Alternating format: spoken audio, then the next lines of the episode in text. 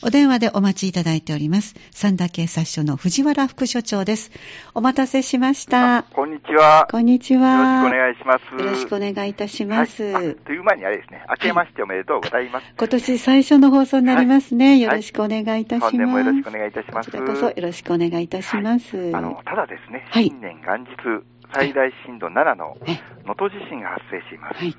まあ、全容が未だ見えないものの、実際の被害が出ております。はい被災された皆様に心よりのお見舞いを申し上げます。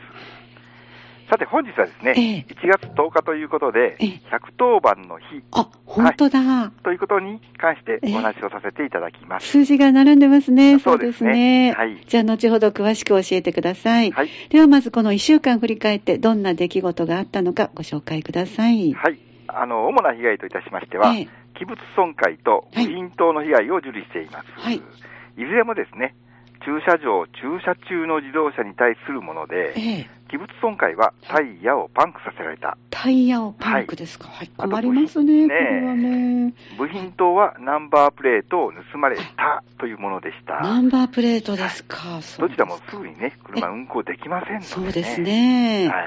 卑劣な犯罪だと思います。はい。あと、主な検挙といたしましては、ええ、万引き2件の検挙があったほか、はい、威力業務妨害ということでの検挙がありました。はい。どんな内容ですか？はい。あのー、威力業務妨害というのはですね、ええ、ショッピング内の防犯カメラの角度を変えて、はい、使用不能にしたというもので事件処理しています。えー、そうなん営業中のショッピングセンターの中でということですか？そうです。防犯カメラの角度を変えたら、えー、紅葉が、ね、そうですよね。変えてしまいますので、はい、これ威力業務妨害ということになります。はい、いたずらでもですね、えー、こういうことは絶対にしないようにしてください。そうですね。はい。はい、わかりました。はい。その他ですね、はい小野においてあの建物火災が発生、これ広報と申して、まあ、新聞には載っていたと思うんですけども、はい、はい、はい。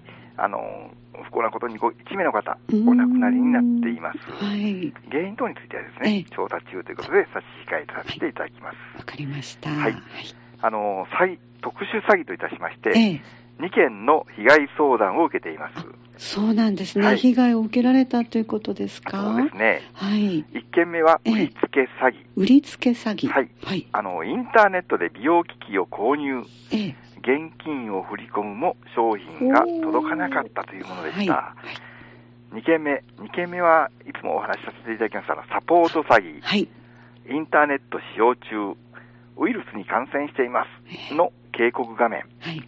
表示された電話番号にかけたところ、ええ、遠隔操作をするので修理費、うん、これを請求されたというものでした。なるほど。はい。あの、警告画面でですね、え、ウイルス感染しています。これはもう詐欺です。はい。これ絶対に騙されないようにお願いいたします。はい、もう警告画面にそういうふうに出てくること自体が、これはもう詐欺だと。はい。もう、そちらに乗っていかないで、強制終了するとそうですね。でしたね。はい。はい。まず、はい、こういう詐欺があるということだけ。そうですね、はい、あるということを覚えておくと、また引っかからない可能性もありますのでね。わ、ね、はい、かりました。ありがとうございました。はい、いろいろと起きてますね。そうですね。はい。ぜひ気をつけたいと思います。はい。えー、まずはでは、サンダのこの1週間振り返ってご案内いただきましたが、最初にお話があった今日が110という1月10日で110番の日ですか。はい、このお話を、じゃあ詳しくご紹介ください。はい。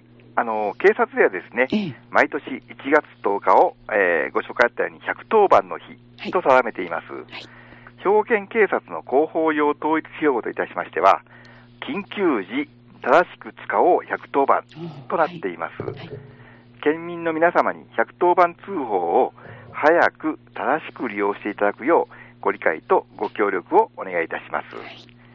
まずあの、110番通報制度の遠隔についてなんですけども、110番通報制度は昭和23年に東京、大阪などの8大都市で発足しました。はい、発足当初はですね、ええ、110番は東京のみであり、え、大阪、京都、神戸等は110番、1110番ですね。結構多かったんですね。そうですね。一つ今よりも多いということですね。はい、4桁。4桁。はい、名古屋は118番。あ、はい。はい。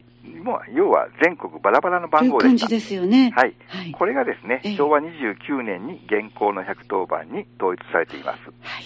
まず110番に統一した理由といたしまして、えー、なんですけども、はい、あの当時のダイ当時はダイヤル式電話でした。そうですね、はい、はい。ダイヤルを回すとき、ストッパーまでの距離が一番短いのが1。あそうですね、はい。ということで、素早くかけられるよう、まず1を2回。はい。逆にあの、ダイヤルを回すとき、ストッパーまでの距離が一番長いのが0。はい。最後、一番端っこに0にということで、慌てていても間違いにくいという利点がありました。ね、はい、なるほどね。それと、あの、なんといってもですね、110番、3桁の番号、これは覚えやすいです。覚えやすいですね。はい、そうですね、はい。ということを考えて、110番になっています。はい、もう4桁とは全然違いますのでね、でね覚えやすさはね。はい。はい、わかりました。そうなんですね。はい。えー、110番は警察本部で一括受信していますということ,、えー、ことについてなんですけども、はい、三田市内からかけられた110番通報はですね、はい、神戸市にある警察本部の通信指令室につながります。はい、また、あの、県内にはですね、え同じ呼び名の地名がたくさんあります。はい。はい。例えば、相生町といってもですね、え三田市だけではなく、神戸市中央区、はい、西宮市、明石市にもあります。そっかそっか。はい。はい、はい、ですのでですね、通報する場合は、〇〇市、〇〇町、〇〇番、何々方という言い方ですね、はい、何々郡、何々町の国道、三角交差点など、必ず何々市、何々郡からお知らせください。そうかそうか。あの、受信する方もですね、えー、地名だけでわからない時がありますので、そうですね。はい、当然、あの、三田市内からであれば、三田市ということを頭にお知らせください。はい、わかりました。はいそれとあの、110番通報の注意点といたしまして、はい、110番通報は着信順に接続されますので、すぐに出ないことあの、すぐに出れないこともあります。はい、ということですね、あ、出ないと判断して書き直しをされますと、うん、さらに時間がかかることになりますので。また後ろに回ってしまうわけですね。そうです。はい。切らずにそのままお待ちください。はい、あとあの、携帯電話やスマートフォンからの通報はですね、ええ通報場所の確認に時間を要したり、え電波状態が悪く、途中で切れてしまったりすることがありますから、え、次のことに注意して通報をお願いします。じゃ注意事項をご紹介ください。はい。まず、通報場所の地名、目標物となる著名な建物、はい、交差点面等を確認する。はい、通報場所から離れない。ただしですね、高速道路上で通報する場合は、安全な場所に移動してからの通報をお願いいたします。はい。はい、それと、車を運転しながらの通報はしない。危ないですか、ね、はい。はい、最後にあの現場などを再確認するため、警察から折り返しの電話をする場合があるので、はい、電源は切らないようにお願いいたします。なるほど、わかりました。はい、はい。最後にですね、えー、110番通報の6つのポイントということについてお,、えー、お願いいたします。はい、110番通報したときは、対応する警察官が必要なことを順次聞きますので、ええ、落ち着いてはっきりとお答えください。はい、110番通報の6つのポイントといたしましては、え、1つ目が、まず事件ですか、事故ですか、はい、これ何かというのは泥棒なのか、交通事故なのか、またまた喧嘩など、こういうことをお答えください。はい、2つ目がいつ頃、もう5分前など、大体の時間で結構です。はい、まあ、1時間前とか2時間前とかいうこともありますのでね、まずいつ頃？はい。え3番目としましては、どこで、住所、目標となる建物、交差点名、そこからの距離、これがね、先ほど言いましたように、あの事前に確認していただければ、素早くお答えできるかと思います。はい、4つ目として、犯人は、性別、人数、人相、服装、逃走手段、方向、この犯人の状況をお聞きいたします。そして大事なのは今、どうなっているのか。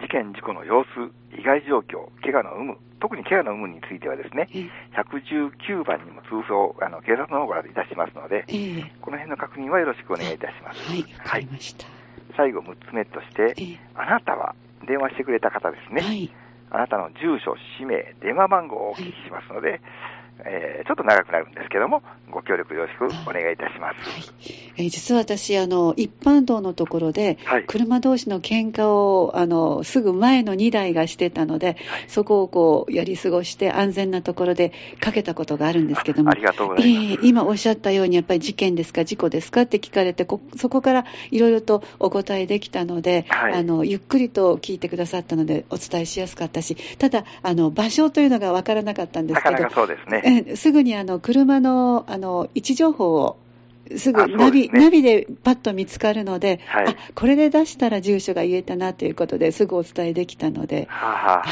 い。まあ、建物がちょっとすぐ小さいあの交差点だったのでなかったのでそういうお話をすることもできたなと思ってますけど。ありがとうございます、えー、なかなかねあの見かけるとドキドキもしますけども一刻も早く解決して安全な状態になるためにも必要ですよね、一般の通報というのもね。ねもし自分、ご自分の方がね、被害に遭われている時なんか慌ててしまって、そうですね。かとも思いますのでね。そうですね。はい。わ、はい、かりました。ありがとうございました。はい、では最後にまとめていただけますか？はい。